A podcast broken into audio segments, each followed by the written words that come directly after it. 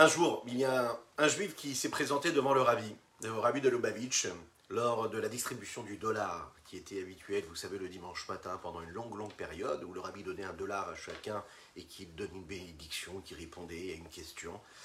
Euh, cet homme-là a présenté au rabbi les personnes qui étaient avec lui et il s'est exprimé en ces termes en disant au rabbi Voilà, rabbi, je vous présente mes proches qui, eux, sont arrivés de très loin. Le rabbi l'a regardé comme ça, avec, on l'imagine, un sourire, et lui a dit Un juif n'est jamais éloigné. Un juif n'est jamais loin. Un juif, c'est toujours proche. N'imaginez jamais que vous êtes éloigné. Vous êtes très très très très très près du but. Et vous êtes tout proche d'Akadosh Baruch. Boker Tov les. Bonjour à toutes et à tous. Je suis infiniment heureux de vous retrouver dans cette magnifique matinée que Dieu nous offre sur la terre. J'espère que vous allez bien. Vous avez des bonnes forces pour démarrer cette semaine-là, qui a déjà démarré. Vous savez, en Eretz Israël, il n'y a pas de vacances le dimanche. On travaille, on étudie, on fait tout ce qu'il faut. Si on habite dans d'autres régions du monde, la semaine commence le lundi. Mais pour le travail seulement, pas pour le reste. Et quel travail? Bokertov, n'hésitez pas à partager, à liker, commenter cette publication afin que nous soyons encore et toujours plus étudier cette Sainte Torah. Nous allons développer ensemble euh, une autre partie de ce 38e chapitre du Tanya, du Rabbi Shonzelman de l'Iyadi, juste après ces quelques notes de Nigun.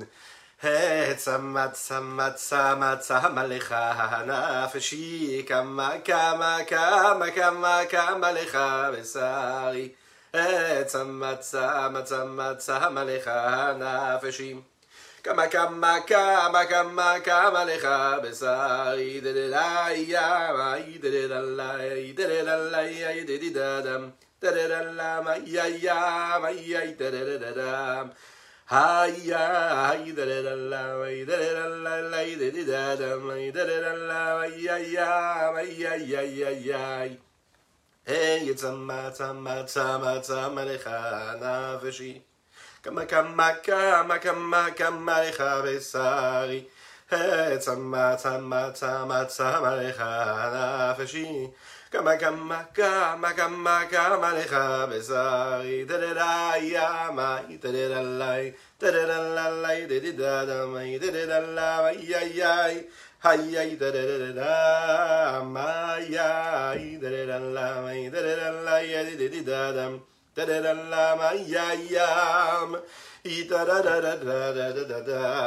Nous étudions aujourd'hui pour la Refouachelma de Havram Nissim Ben Sultana. Nous étudions aujourd'hui les Nishmat.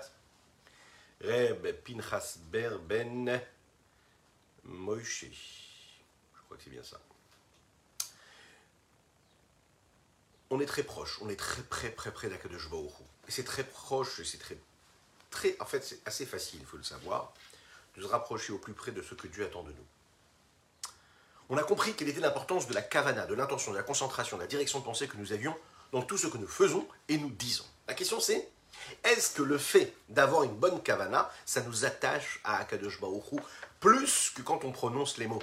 J'ai une bonne pensée, ok Je pense bien, je suis concentré, je pense à Dieu, je sais pourquoi je le fais, je sais ce que je dis, je le dis pour Dieu, pour m'attacher à Dieu, etc. Est-ce que ça a plus d'incidence et d'impact que quand je vais prononcer chaque lettre et chaque mot On a l'habitude de dire qu'en effet, la kavana, elle me rapproche un petit peu plus de Dieu que les mots et les actions. Les mots et les actions, c'est a priori des actes qui sont secs, qui sont dénués de sens parfois, qui peuvent être faits comme ça de manière mécanique, habituelle, de manière euh, et de façon tout à fait routinière. C'est matériel, un mot, des lettres prononcées. On n'a pas l'impression de ressentir un rapprochement et, un attachement à Dieu parce qu'on a fait un acte. Quand on a une kavana, quand on comprend ce qu'on est en train de faire, quand on est concentré, quand on dirige notre pensée, quand notre cœur ressent un emballement, ressent une forme de chaleur et d'engouement, lorsqu'il a un sentiment, lorsqu'il est, il vibre pour quelque chose, on a tendance à penser que ce qui nous paraît plus spirituel et plus proche du monde des sensations et des émotions nous rapproche plus un petit peu, nous rapproche plus, pardon, lui-même et non pas les actes, non pas les paroles prononcées, les mots prononcés. On part de cette base-là quand on veut dire qu'Akadosh en réalité, Et c'est ce qu'on a l'habitude de penser. Et oui, c'est normal. On se dit, étant donné qu'Akadosh la notion de divinité, c'est une notion qui est spirituelle, alors, quand je veux me rapprocher de la spiritualité, eh bien, je dois faire appel à mon monde spirituel, c'est-à-dire à tout ce qui fait partie de moi, en moi, de plus spirituel qui est en moi, qui pourrait se rapprocher à ce qu'il y a de plus spirituel en Dieu, puisque la notion de Dieu, c'est une forme de spiritualité. Donc, on va dire que tout ce qui fait partie de l'intellect et des émotions, des sentiments, tout ce qui n'est pas palpable par les doigts de la main ou par les lèvres de la bouche, par les dents, par la langue, par tout ce que je vais utiliser physiquement pour prononcer les mots, me rapprochera un petit peu plus de Dieu, puisque Dieu est spirituel. Donc, on pourrait croire que c'est de cette façon uniquement qu'on peut se rapprocher d'Akadosh Baruch D'ailleurs, en général, les hommes du monde, les gens pensent que quand ils cherchent la spiritualité, quand ils cherchent une forme de spiritualité, ils entrent dans le monde et parfois par effraction dans le monde de la pensée, dans le monde de l'intellect. Et ils sont persuadés qu'en se détachant de la matière et du monde de la matière et du physique, et en s'attachant à ce qui va être beaucoup plus spirituel, là, ils vont atteindre un niveau de conscience et de spiritualité beaucoup plus grand que s'ils étaient restés ancrés dans la matière. Ils se détachent de la matière, ils regardent la matière avec dédain, avec parfois mépris ou dénigrement. Ils se disent, si je veux trouver Dieu, il faut que je me sépare du monde. Alors, si pour d'autres routes étrangères au judaïsme, comme par exemple la méditation, comme par exemple toute forme d'éclairage spirituel, on va les appeler comme ça, que ce soit par les chemins que le judaïsme, que la Torah nous a offerts, que ce soit la mystique juive, on met toujours un point d'orgue, et c'est normal, à, insister sur le fait qu'il y ait une dimension spirituelle dans toute forme de démarche qui nous rapprocherait de cette expérience-là de connexion avec le divin, avec l'au-delà. On aurait pu penser que le fait que la chassidoute, elle met un point d'orgue et qu'elle se concentre sur l'idée du travail intérieur profond qu'il y a chez un juif, et qu'il le fait dépasser même de l'importance qu'on devrait avoir au ressenti et à l'engouement et à la chaleur. En effet, intérioriser un message d'après la chassidoute, c'est plus important que le ressentir avec chaleur. Intérioriser, ça veut dire devenir le message. Là, on pourrait pratiquer le judaïsme juste avec de la chaleur et de l'emballement et de l'engouement, qui est aussi important, qui fait partie aussi du service de Dieu. La chassidoute, elle, privilégie l'intériorisation de l'être, du message à travers ce que nous sommes chacune et chacun. La kavana, l'attachement à Dieu, provient précisément en réalité parce qu'on cherche Dieu dans la spiritualité, a priori, bien plus que dans la matérialité. C'est ce que l'on aurait pu croire. Et le rabbi Shnon vient ici nous dire pas du tout. Enfin, pas du tout, presque pas du tout. Les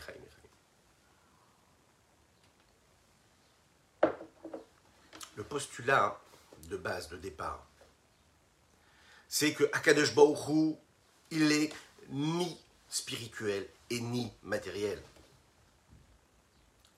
Akadosh Baruch il a créé et le matériel et le spirituel. Ah, toi, tu as l'impression que ce qui est spirituel, puisque ce n'est pas quelque chose que tu peux toucher, alors ça sera plus, s'approche plus de la, de, la, de la notion du divin, de Dieu, parce que lui aussi, tu ne peux pas le toucher. Tu as l'impression de ne pas pouvoir le limiter par un acte, par quelque chose de concret, de matériel, vient le Admorazaken et il te dit non, rappelle-toi qu'il faut regarder la spiritualité comme la matérialité. Tout ce que tu regardes, il faut le regarder avec un œil honnête. Et il faut se rappeler qui est-ce qui crée tout cela. Il faut savoir que le même Dieu qui a créé la pierre, il a créé la spiritualité. Ah, la spiritualité te paraît plus subtile, plus raffinée, plus élevée, plus divine. Ça, c'est ta perception à toi. Mais Dieu, pour lui, c'est la même chose. Dieu, il crée la matérialité et il crée la notion de spiritualité. Et en fait, en réalité, si tu veux chercher le chemin qui te permettra d'atteindre Akadosh Baruch te rapprocher de Dieu qui est en toi, qui est près de toi, qui est partout avec toi, qui est partout dans toute la nature, dans toutes les créations.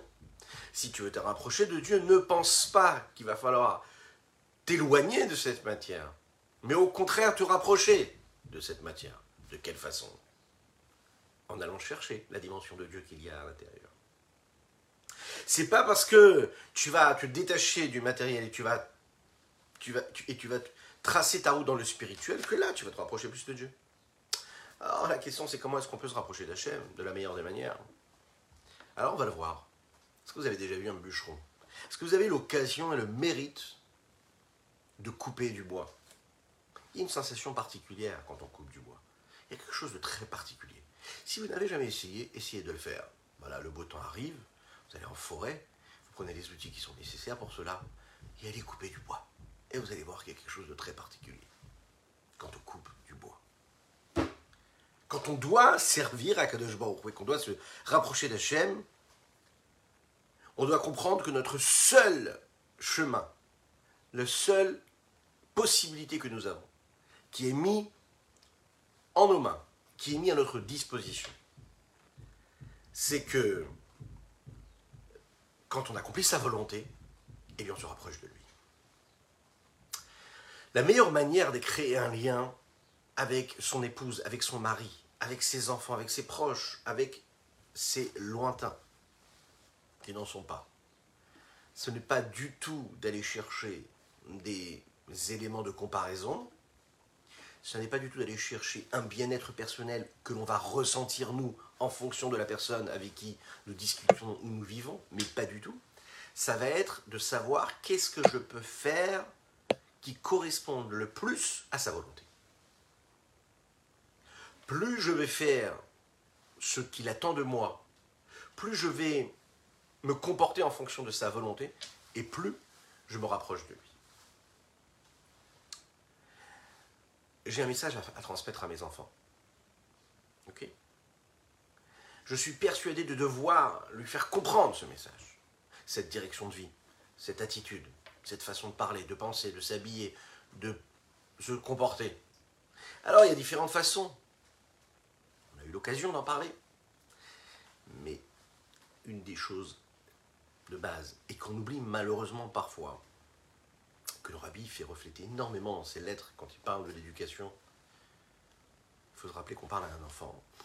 Et on doit chercher en réalité à lui montrer que ce qu'on est en train de faire avec lui, ce qu'on lui demande, ce qu'on lui montre comme route, comme chemin. On est juste en fait en train d'éclairer une force qui est déjà en lui et on lui donne les outils pour permettre à cette lumière qui est déjà en lui de s'exprimer. À aucun moment on doit lui dire tu sais que quand tu fais comme ça, tu le fais parce que moi je te l'ai demandé. En effet, dans l'éducation, on doit dire à un enfant quand tes parents te demandent quelque chose, tu dois le faire. Parce qu'il ne comprend pas encore la responsabilité, il ne comprend pas encore l'importance et ce qu'il y a derrière notre volonté. Mais notre message profond, et l'enfant le ressent comme tel, c'est que il sent que ce que nous lui demandons de faire, ça n'est pas superficiellement juste pour lui imposer quelque chose, mais c'est en réalité coller au maximum au véritable message qu'il a en lui, à sa richesse. Et quand est-ce qu'il acceptera cela? Quand il verra qu'en réalité, on le fait avec un rapprochement, avec un amour, qui dépasse le statut superficiel de celui qui demande, qui exige, qui est au-dessus. Le rapprochement avec Hachem, il se fait tout simplement parce qu'on va accomplir sa volonté. Rapprochement avec Hachem, il est matérialisé et il est transmis à travers les bénédictions que nous prononçons. On s'est levé le matin, on a dit Modéani, on a fait Netilati Adaïm, on s'est habillé, on a fait les bénédictions du matin. Après les bénédictions du matin, on a pris un petit café, on a dit les Chaim, mais on a surtout prononcé une bénédiction. Et dans cette bénédiction, on dit Baruch Ata Hashem, Asher Kideshanu vetzivanu. On se souvient que quand on fait cette bénédiction, on se rappelle que ce qui nous rapproche d'Hachem, le plus de Dieu, c'est le fait qu'il nous est sanctifié par sa volonté. Qu'à chaque fois que j'accomplis la volonté d'Hachem, je suis en train de me sanctifier, je suis en train de m'attacher à lui, Juste ça, ça devrait nous donner envie de danser sur la table. Oui, peu importe, si vous êtes en voiture, eh bien de bouger, de klaxonner. pour exprimer votre joie, n'hésitez pas, faites-le. Ça veut dire qu'Hachem, il nous a donné une possibilité, une capacité de devenir ses associés dans tout ce que nous faisons et dans tout ce que lui, il a créé dans le monde, à chaque fois qu'il nous a donné une mitzvah à faire, on devient ses associés. On permet à Dieu de se révéler, de, se, de diffuser sa lumière ici-bas sur Terre, dans l'humanité, pour toute l'humanité tout entière. Parce qu'il nous a sanctifiés à travers ses mitzvot et il nous a donné des recommandations. Donc quand j'accomplis sa volonté, je me rapproche le plus de lui. On aurait pu penser que le fait de se mettre dans un coin d'une pièce, d'aller s'isoler dans une forêt, et de ne pas couper du bois, mais de se cacher dans les arbres, afin de vivre une expérience spirituelle, alors là, ça me rapprocherait de Dieu. C'est faux. Il faut savoir que parfois, malheureusement, on peut être dans une quête, dans une recherche spirituelle, être détaché de Dieu. Parce que la spiritualité, c'est une énergie comme une autre. De la même manière que tu peux être complètement vautré dans la matérialité, tu peux être complètement vautré dans la spiritualité et de ne pas être du tout avec Dieu. Il faut bien comprendre ici, la spiritualité ne veut pas dire divinité. La sainteté, ça n'est pas de la spiritualité. C'est vécu par cet outil qu'est cet intermédiaire qui est la spiritualité. Et la sainteté est vécue aussi et véhiculée par la matérialité, de manière différente. Mais les deux sont des outils et des moyens qui permettent de véhiculer le rapprochement, la connexion, le lien que nous avons à Dieu, avec Dieu. Un homme qui est complètement plongé, d'accord, dans ce qui est le monde physique matériel. Ok? Mais que quand vous le regardez, vous lui posez une question, il a les lèvres qui bougent parce qu'en fait il est en train de dire un télim. Celui qui est en train de couper du bois, le bûcheron, ok? Qui coupe le bois, mais qui dans sa tête, la seule chose à laquelle il pense, c'est qui est-ce qui a créé ce bois, comment il a été créé, qu'est-ce que ce bois va devenir? Merci Hachem de m'avoir donné la santé de pouvoir couper du bois. Merci Hachem de m'avoir donné mon épouse, mes enfants, ma famille en bonne santé. Que Dieu nous donne la bonne santé à toutes et tous, mes Hachem jusqu'à 120 ans. Dites Amen. Amen, ve Amen. Je réfléchis à tout ça, je suis, je suis dans cette joie-là. Celui qui coupe le bois et qui en même temps dit des mots de Torah ou de Teilim, par exemple. Mais c'est celui qui, sur terre, au moment où nous parlons, est en train d'accomplir la Torah et la volonté d'Hachem. Il est en train d'amener de la spiritualité, il est en train d'amener de la sainteté ici-bas sur terre, plus que tout le monde. Parfois même plus que celui qui est sur une table en train d'étudier un livre de Torah. Parce que celui qui est en train d'étudier un livre de Torah et qui à un moment oublié la raison pour laquelle il étudie cette Torah, celui qui fait une mitzvah et qui l'oublie pourquoi il fait cette mitzvah, parce qu'il le fait parce que socialement ça l'amène à tel et tel euh, épanouissement qu'il oublie. Pourquoi est-ce qu'il le fait? Qu'il oublie qu'il est en train d'accomplir la volonté de Dieu. Mais il, est, il a moins d'importance que ce bûcheron-là qui coupe son bois, mais qui pense à ce qu'il faut et qui dit ce qu'il faut. Avec la simplicité, avec l'honnêteté, l'authenticité qui est nécessaire. On va comprendre qu'en réalité, la kavana et le massé, l'acte concret et l'intention qu'on met dans l'acte, ne provient pas du fait que nous, on a l'impression qu'Akadosh Baruch se trouve plus dans l'intention que dans l'action, notre sensation, c'est pas elle qui doit fixer qu'est-ce qui est bon, qu'est-ce qui est mauvais. C'est pas notre jugement à nous. Tout se juge en réalité sur le fait qu'on soit capable de répondre à cette question, qui ne doit jamais, jamais, jamais nous quitter dans tout ce que nous entreprenons de la vie, dans la vie. Dans toutes les décisions qu'on doit prendre, que ce soit dans notre travail, que ce soit dans l'éducation de nos enfants, que ce soit dans l'épanouissement de notre couple, que ce soit dans notre épanouissement personnel, puisque tout cela fait aussi partie de l'épanouissement personnel. Qu'est-ce que Dieu attend de moi? À ce moment précis, quelle est la volonté de Dieu? Est-ce que Dieu attend que je fasse ça ou est-ce qu'il attend que je fasse autre chose? Si je suis capable de répondre à cette question, alors je suis sur la bonne route. La question que je dois me poser maintenant, c'est de savoir est-ce que je dois agir, est-ce que je dois penser. C'est la question qui ne doit jamais me lâcher. Quelle est la volonté de Dieu? Il faut que je sois capable de répondre à ça. Pas mon interprétation de la volonté de Dieu. Quelle est la volonté juste de Dieu? Pas ce qui te paraît bon à toi en fonction de ton statut, de ton rang social. Non. La question maintenant c'est pour comprendre ce que Dieu veut, eh bien, il y a aussi la nécessité de kavana. Dieu, il attend aussi une kavana, parce que pour que je puisse faire les choses pour la bonne intention, il faut que je sache quelle est la volonté de Dieu et quelle est son intention.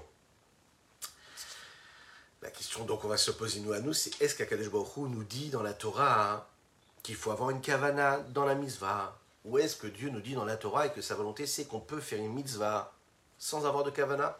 Est-ce que je peux aller couper du bois sans penser vraiment à ce que je suis en train de faire et la raison pour laquelle je le fais? Les chaim. Vous vous souvenez de ce verset qu'on étudie ensemble et qui nous, qui rappelle que nous sommes tous proches, comme le rabbi avait dit à cet homme-là. Personne n'est loin d'Akadosh on est tous proches de lui. Il le dit dans le verset, dans, dans Devarim, c'est marqué comme ça. C'est tout près de toi, c'est tout proche de toi, c'est tout près de toi. Tu peux le faire. Par ta bouche, par ton cœur et par ton action. Première source de ce verset-là. C'est-à-dire que il faut servir Dieu par son cœur, il faut ressentir un sentiment d'amour, comme c'est marqué par exemple, tu dois aimer Dieu de tout ton cœur. Il faut savoir qu'il y, a aussi une nécessité de sensations et d'émotions, de sentiments de crainte qui est nécessaire. Ce que nous disons dans les textes est Elokechatira. Tu dois craindre Hachem ton Dieu. Le lien qu'il y a avec Akadosh Baruch cette association, elle se fait du côté de l'intellect comme du côté du sentiment. Il est dit comme ça dans le texte, yom des versets que nous prononçons tous les jours dans la tefila sans y faire et sans y prêter trop attention. Et tu sauras aujourd'hui, et tu le placeras sur ton cœur, Hashem ou Elohim, Dieu, c'est ton Dieu. Le fait de faire la tefila, de se concentrer. La tefila, c'est quoi? C'est un service du cœur. C'est des efforts du cœur, des émotions. On prie avec le cœur. Ezohi itfila. Qu'est-ce que ça veut dire? Travailler avec son cœur, c'est faire la tefila, comme il faut. Nous disons dans le chemin Israël, où vous devez servir Dieu de tout votre cœur. De ces versets-là et d'autres versets que l'on peut trouver dans la Torah, on peut voir que Hachem, la seule chose qu'il veut, c'est qu'on puisse s'attacher à lui de, sur tous les plans. Plan intellectuel et, et ce qui nous paraît spirituel, mais aussi sur le plan des sentiments et des émotions on doit faire appel à toutes nos différentes nuances de richesse qu'il y a en nous. En fonction de cela, il suffit de voir ce que les Chachamim nous disent dans la halacha En omdim leid palel, hela mitor koved roche. On ne prie que quand on a une tête bien posée, avec une tête lourde. Lourde de quoi? La Mishnah nous dit dans les traités Brachot, ça veut dire que les Chassidim Arishonim, les premiers entre guillemets Chassidim, les maîtres, qu'est-ce qu'ils faisaient? Pendant au moins une heure avant, il passait du temps à étudier la Torah pour se préparer à faire la tefila. Il se préparait à prier. Mais pourquoi tu as besoin de, te préparer à prier? Pourquoi tu as besoin de te préparer? Tu prends ton sidour et tu pries Dieu. Tu dis voilà, Dieu, je t'aime. Dieu, je te crains. Il faut se préparer à dire ça à Hachem. C'est un travail. C'est un effort qu'il va falloir fournir le temps de la, prière, c'est un temps de combat. Je dois combattre mon Yitzhara, mon mauvais penchant, je dois me concentrer, je dois réveiller en moi des sentiments d'amour pour Dieu, des sentiments de crainte pour Dieu, des sentiments d'authenticité. Je vais me mettre sur la table, je ne vais pas juste comme ça prier et tourner les pages. Qu'est-ce qui va se passer en moi? Avec quoi je vais prier? Il faut de la matière, il faut quelque chose. Je ne peux pas me lever du lit, d'aller et de prier comme ça sans avoir déjà réfléchi à ce, que je vais faire, devant qui je me trouve. Je vais réfléchir. Je réfléchis à la grandeur de Dieu. Et d'ailleurs, si on regarde bien la tefila elle-même, elle a été construite de cette façon-là.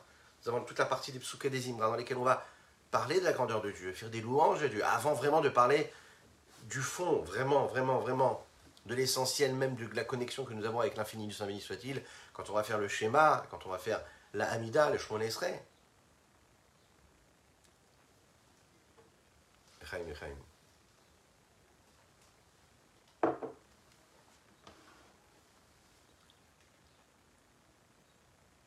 Dans la Gemara, le traité Sanhedrin, il est dit qu'un homme, il doit bien savoir une chose, que Rachamana li Babae, Kadesh il attend de nous le cœur. Il faut qu'on prie avec notre cœur. Et pour prier avec son cœur, il faut se préparer. On ne peut pas rentrer dans la tefila par effraction. Donc on a besoin du sentiment, on a besoin de ressentir quelque chose. Un sentiment d'amour, un sentiment de crainte. Être conscient devant qui je me trouve les traités Brachot dit, également que euh, que, quand on va prier, on doit avoir la kavana, avoir une intention, une concentration, une direction de pensée. Comment Notre cœur doit rejoindre notre pensée. C'est-à-dire que notre cœur doit être dirigé vers ce mouvement-là qui est vers le ciel, dirigé vers le ciel. Ça veut dire ressentir tout ce qu'on est en train de dire. Dans les traités brachot, euh, pardon, avot, dans les maximes de l'opère, qu'est-ce qu'il est dit? Ne fais pas ta tefila, ne fais pas de ta tefila un moment de vie qui est routinier. Ah, tu as l'habitude, ça fait partie de, ton, de ta journée, alors tu le fais. Non, fais-en un moment de tefila et de tachanonim, de prière et de, de, de, demande de miséricorde d'Akadosh Baoru. Le nous dit qu'avant de prier, un homme il doit s'arrêter un instant. Alors ça peut être un instant quantitatif ou qualitatif en fonction de chacun. Mais en tout cas, on doit avoir un temps d'arrêt, on doit marquer un temps d'arrêt, savoir ce que nous allons faire. Il est dit également dans le Shulchan on insiste hein, pour bien comprendre qu'est-ce que ça veut dire la kavana. Celui qui prie doit faire attention à tous les mots qui sortent de sa bouche, aux mots qu'il est en train de prononcer. Il doit y penser et il doit s'imaginer que Keilu Shrina Kenegdo. Aussi que la Shrina, c'est-à-dire la présence de Dieu, elle était face à lui. Imaginez, vous êtes face au roi des rois. Il est en face de vous. Comment est-ce que vous êtes? Comment vous vous sentez? Faire partir toutes les pensées qui l'empêchent de bien se concentrer. Tout ce qui le, lui apporte du souci. Toutes les ambitions passées et à venir toutes ces frustrations, toutes les factures qu'il doit payer. Il doit avoir une pensée pure, limpide, ne penser à rien d'autre que ce à quoi il doit penser, c'est-à-dire le message qu'il est en train de formuler quand il prie. Il doit penser de se dire, voilà, si j'étais devant le roi des rois, pardon, le roi, un roi de chair et de sang, si j'étais devant le président de la République, comment est-ce que je prononcerais, je formulerais mes mots? Je ferai très attention de bien ordonner toutes mes paroles, d'avoir une bonne concentration et de bien diriger la, et formuler toute ma prière, toutes mes demandes, toutes mes requêtes, de façon à ce qu'elles soient assez claires et formulées comme il faut pour que le roi puisse les entendre. Il faut se dire que quand on prie, on doit le faire de cette façon-là. C'est la raison pour laquelle, il a, à travers l'histoire, on voit qu'il y a des juifs qui avaient l'habitude, jusqu'à maintenant d'ailleurs, de s'isoler un petit peu avant la tefila. D'aller au mikvé, par exemple, c'est une des meilleures préparations qu'un homme peut avoir avant d'aller prier. À ce moment-là, quand il se plonge dans l'eau du mikvé, il prend sur lui une forme de joug de royauté céleste. La Kabbalah nous dit qu'il prend sur lui, qu'il ressent, même si c'est inexplicable physiquement, il ressent et il prend sur lui une spiritualité, une sainteté, une pureté qui se pose sur lui, qui va lui permettre de rentrer dans la tefila avec beaucoup plus de soumission, d'abnégation, avec plus de simplicité, l'homme doit réfléchir en réalité, avant la tefila, à la grandeur de Dieu et à sa soumission à lui. Comment Dieu est grand et comment je suis tout petit. Comment je peux être ce bûcheron qui coupe du bois et en même temps savoir que je suis connecté à l'infini du Saint béni soit-il. Je suis ancré dans la matière, mais ma tête et mon cœur et mon esprit est complètement dirigé vers le haut. C'est la particularité que la chassidoute peut nous apporter l'accomplissement concret des mitzvot, elle est là et elle peut exister que si on comprend ce que la chassidoute nous apporte à savoir qu'Akadosh Baruch veut de nous une forme d'intériorisation, d'intériorité, à travers l'intellect et le sentiment. C'est d'ailleurs ce que le rabbi de Lubavitch dit dans le Yom Yom du jour qu'on développera avec l'aide de Dieu vers la fin du cours. En conclusion, Akadosh Baruch ce qu'il veut, c'est qu'on ait et les mots, qu'on ait la prononciation, qu'on formule bien chaque lettre, que l'on n'avale aucune lettre, que tous les mots soient dits comme il faut, mais en même temps, il veut qu'on ait une bonne pensée. Beficha ou bilvafra, la asoto. La volonté, c'est quoi? C'est de réunir toute la Torah dans ce principe-là, qui est d'avoir la même ambition quand on fait une mitzvah qui nous paraît très importante, comme une bénédiction qui nous paraît banale, d'avoir la même concentration, d'investir et de se dire que de ce qu'on est en train de faire ici, c'est la volonté de Dieu, et qu'il n'y a pas de différence entre telle mitzvah ou telle mitzvah, avec autant de force qu'on investit d'efforts quand on va couper du bois, quand on va faire une telle mitzvah, une mitzvah concrète, avec, la même force, on va faire ce qu'Akadosh Baruch nous demande pour, un autre moment. Un autre moment. Simplement, Rabbi Zalman va nous dire ici, tout de même, il faut quand même avouer qu'il y a quelque chose de particulier dans la pensée qu'il n'y aurait pas dans l'action, qui apporte quelque chose.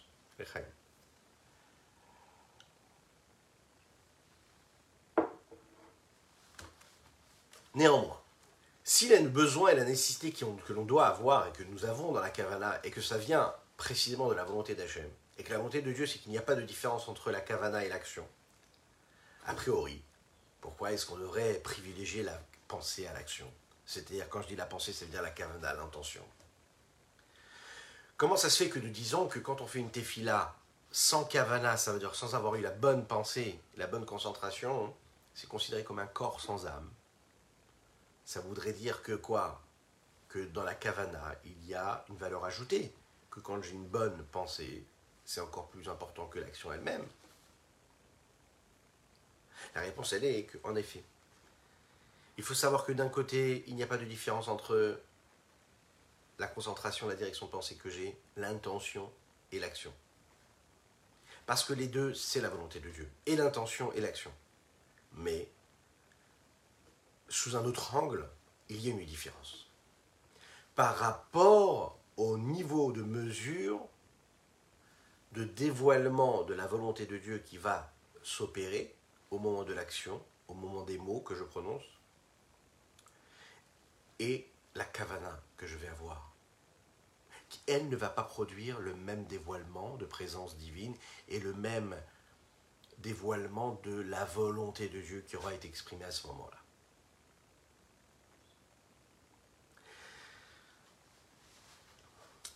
Quand je dis quelque chose, quand je fais quelque chose, il y a un lien avec Dieu, mais je ne le vois pas de manière dévoilée. Parce que je suis en train de faire un acte physique, matériel un geste. Alors que quand j'ai une kavana dans la mitzvah, on peut voir clairement qu'il y a un lien avec Dieu. Quand j'ai fait une mitzvah, j'ai eu la bonne kavana, c'est curieux, mais je me sens proche de Dieu.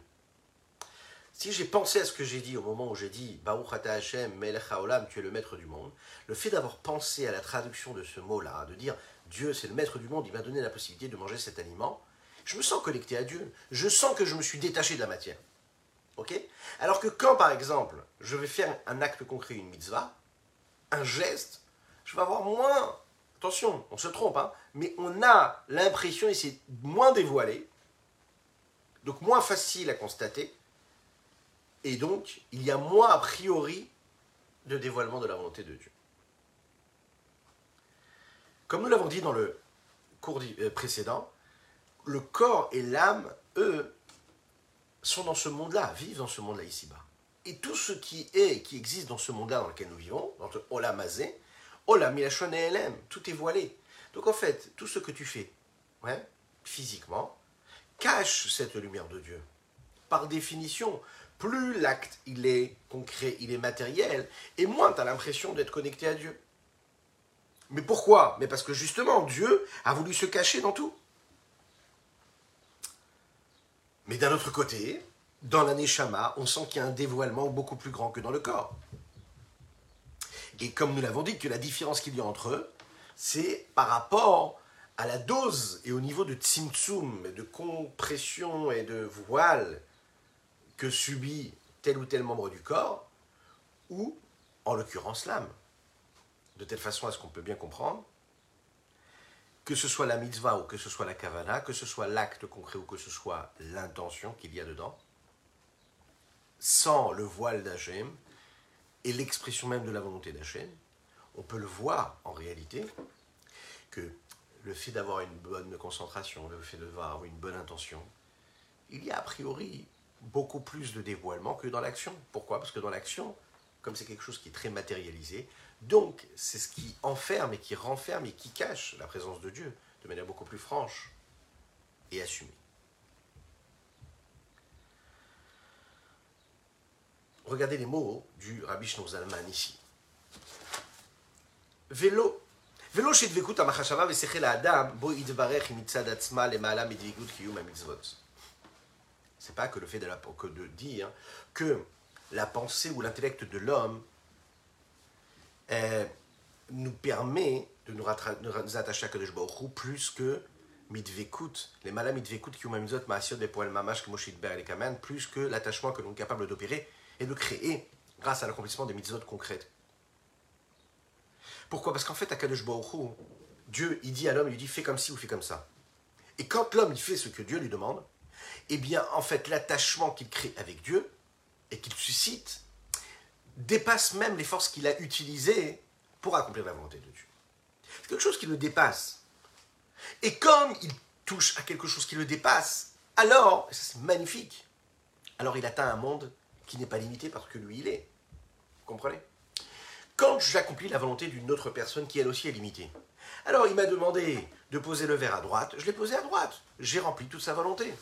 Ok? Est-ce que j'ai atteint un niveau qui dépasse même ma perception à moi de sa propre volonté Pas du tout. Il m'a demandé de prendre le verre, de le mettre à droite, je l'ai mis à droite. C'est fini. Lorsqu'on accomplit la, la volonté d'Hachem, écoutez bien ça, on accomplit la volonté de quoi? De l'infini du Saint béni soit-il, c'est l'infini. Donc dès l'instant où tu accomplis sa volonté, oui, tu as créé une connexion. Maintenant, cette connexion que tu as créée, elle te dépasse. Si elle te dépasse, elle dépasse tes limites. Donc si elle dépasse tes limites, ça veut dire qu'elle va chercher quelque chose qui est au-dessus de toutes les limites. Donc en fait, tu as créé une connexion avec un, infini. Toi-même, tu deviens connecté à cet infini-là. L'attachement que l'on peut avoir grâce à la pensée et l'intellect, ça provient de quelque chose qui nous dépasse. L'attachement qu'on est capable de créer quand on accomplit une mitzvah ne vient pas de ce que nous sommes, nous, devient de Dieu. C'est ça qui est extraordinaire. Se rappeler que tout vient de Dieu et pas de nous. C'est pas notre perception qui est importante ici. C'est celle de Dieu.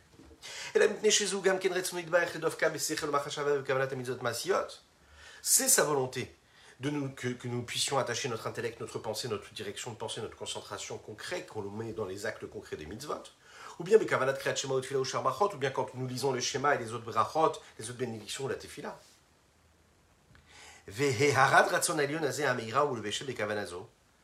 Cette lumière-là, qui jaillit et qui irradie tout ce qui peut être autour de nous, qui provient et qui est la volonté même suprême de Dieu, et qui éclaire et qui s'habille à travers cette kavana que nous avons, elle est infinie, elle est très grande, elle dépasse même la valeur et la grandeur, mais elle dépasse plus, donc dans la kavana, elle dépasse plus le rayonnement qu'il y a dans la volonté suprême qui s'habille à travers l'acte concret de mitzvah, quand nous agissons. Mais ou Bédibourg, que ce soit dans l'action ou que ce soit dans la parole, Béli Kavana qui aurait été fait et formulé sans Kavana. La volonté du divin suprême qui donne l'ordre à cette mitzvah d'être faite, d'être accomplie, que ce soit cette volonté qui est dans la Kavana ou que ce soit celle qui est dans l'action. Mais la lumière qui s'habille dans la cavana, elle est beaucoup plus grande, sans commune mesure, avec la lumière qui s'habille dans, dans celle de l'action.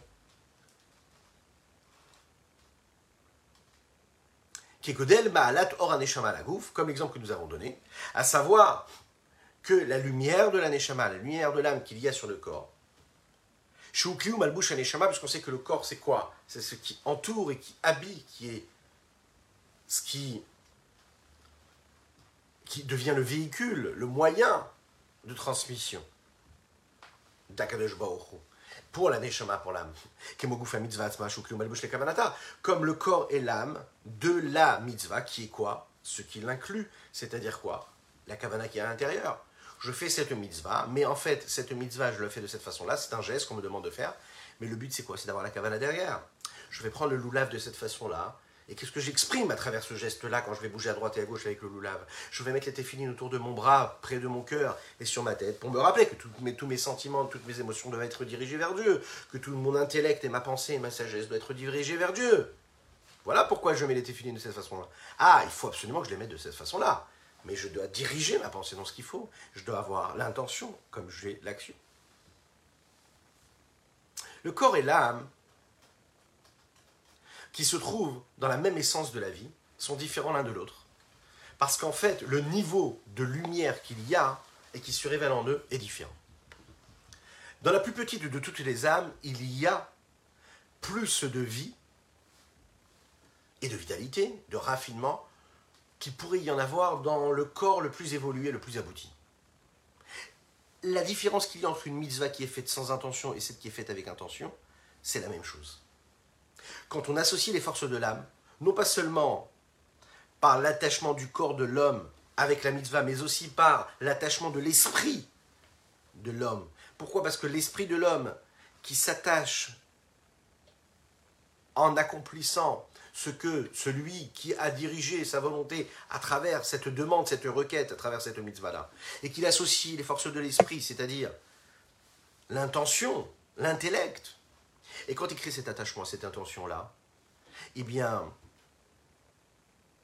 quelque part, on est en train de transformer la mitzvah. Et quand on dit transformer la mitzvah, ça veut dire on transforme ce que nous sommes à travers cette mitzvah. Plus précisément, la mitzvah transforme et change l'existence même de l'homme et du monde en un élément et en une dimension de sainteté infinie.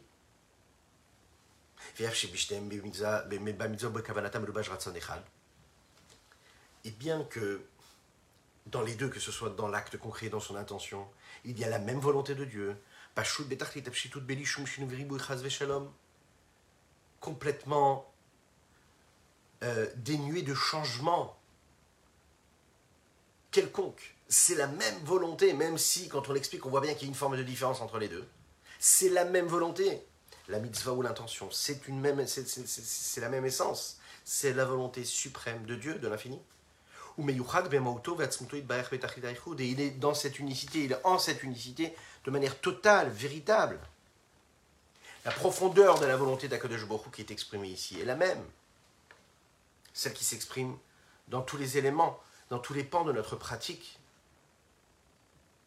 A priori, si c'est la même essence, pourquoi est-ce qu'on dirait qu'il y a une différence de lumière et de dévoilement alors dans la kavana par rapport à celle de l'action? Le Rabbi Zalman nous dit ici, de la même manière que le monde n'est pas une existence qui est unique, mais il y a différentes façons, différentes expressions dans ce monde qui a été créé par Dieu, on le sait. Bah, il y a des différences dans les créatures. C'est la même essence, ok? Mais il y a bien le minéral, végétal, il y a bien l'animal, il y a bien l'homme, il y a différentes dimensions. En fonction de les vitalités que Dieu décide de donner et de faire répandre et de diffuser dans tel ou tel niveau, tel ou tel monde. Donc il y a une différence ici. Alors c'est la même chose ici, il faut comprendre. Dans la volonté qu'il y a d'Akadosh Baruch dans les mitzvot, bien que la lumière, de par ce qu'elle est dans sa source, c'est une seule et même lumière, c'est un seul et même message, la façon avec laquelle ça va se révéler dans l'âme n'est pas égale. La différence qu'il y a entre la lumière qu'il y a dans l'intention de la mitzvah et la lumière qu'il y a dans l'action, dans l'acte de la mitzvah, lui va être définissable et reconnaissable à travers l'attachement de l'âme qu'il y aura avec Akadosh Baruch avec Dieu.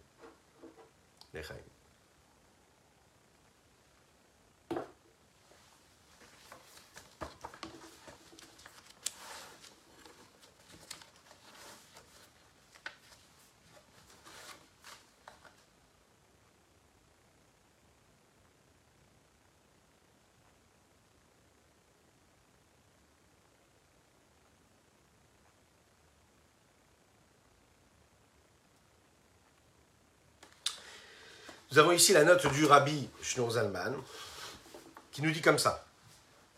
Comme il est dit dans le Etzraim, il est dit comme ça dans le Etzraim, ces textes de la Kabbalah. L'intention que nous avons dans la mitzvah, ou par exemple dans l'étude de la Torah, ça vient du niveau de lumière. Mettant le corps des mitzvot, le corps de l'acte. Ein, madrigot ou bechinot kelim sont considérés comme des niveaux, des attributs des réceptacles chez Nbechinem Simsum qui ont pour fonction quoi D'être le niveau de contraction, d'adaptation, de prendre cette lumière-là et de l'adapter. Parce que qu'est-ce que ça veut dire ici? Ça veut dire que par la contraction de lumière, alors les kelim, les réceptacles ont été créés.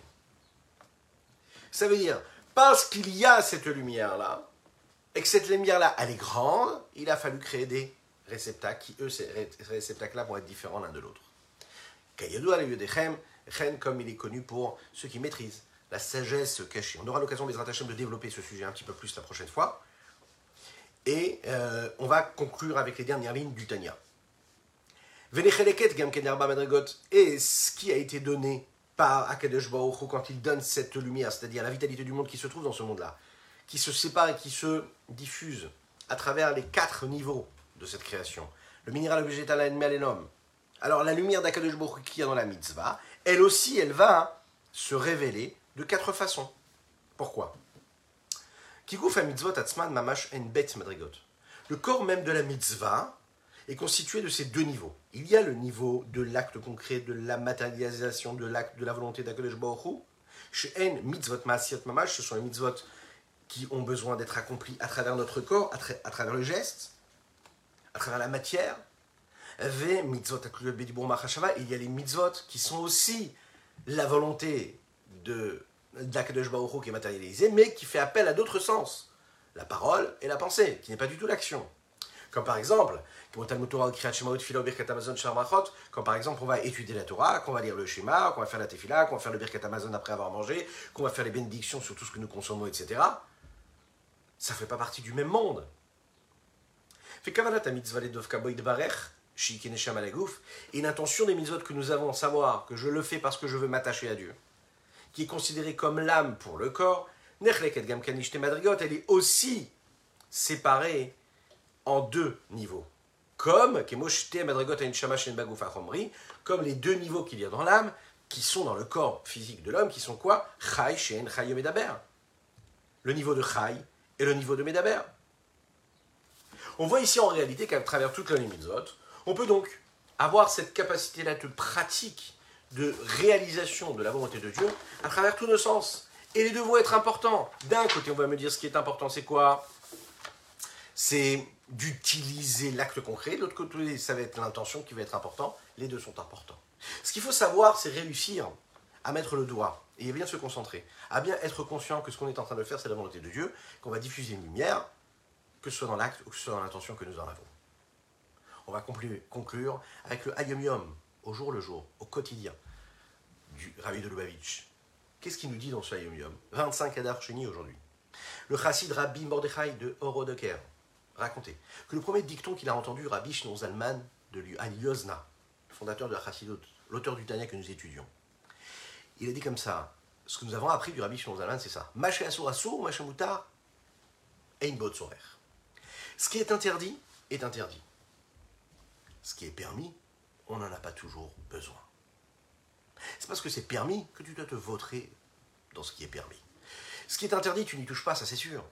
C'est un leitmotiv qui doit de jamais nous lâcher. On veut devenir quelqu'un extrêmement élevé, on veut se purifier, on veut s'élever, se sanctifier, on doit vivre de cette façon-là. D'ailleurs, dans le Hayom on nous raconte ici que ce Reb Mordechai, le Rodoker, ce chassid-là, dit que ce premier dicton-là qu'ils ont appris du Rabbi Shlomo Zalman, ils ont travaillé, ils ont investi, ils ont intériorisé ce message pendant trois ou quatre ans, avant seulement de rentrer en entrevue privée avec le Rabbi Shlomo afin qu'il leur donne un message, un chemin, une direction pour servir Dieu en fonction de chacun ce qu'ils étaient. Imaginez un petit peu, réfléchir pendant trois ou quatre ans à ce que veut dire ce qui est interdit est interdit, ce qui est permis, on n'en a pas toujours besoin. Que Dieu vous bénisse, qu'il vous protège, qu'il inonde votre existence de bonté, de grâce et de miséricorde. Shavuot Tov à toutes et à tous. À bientôt.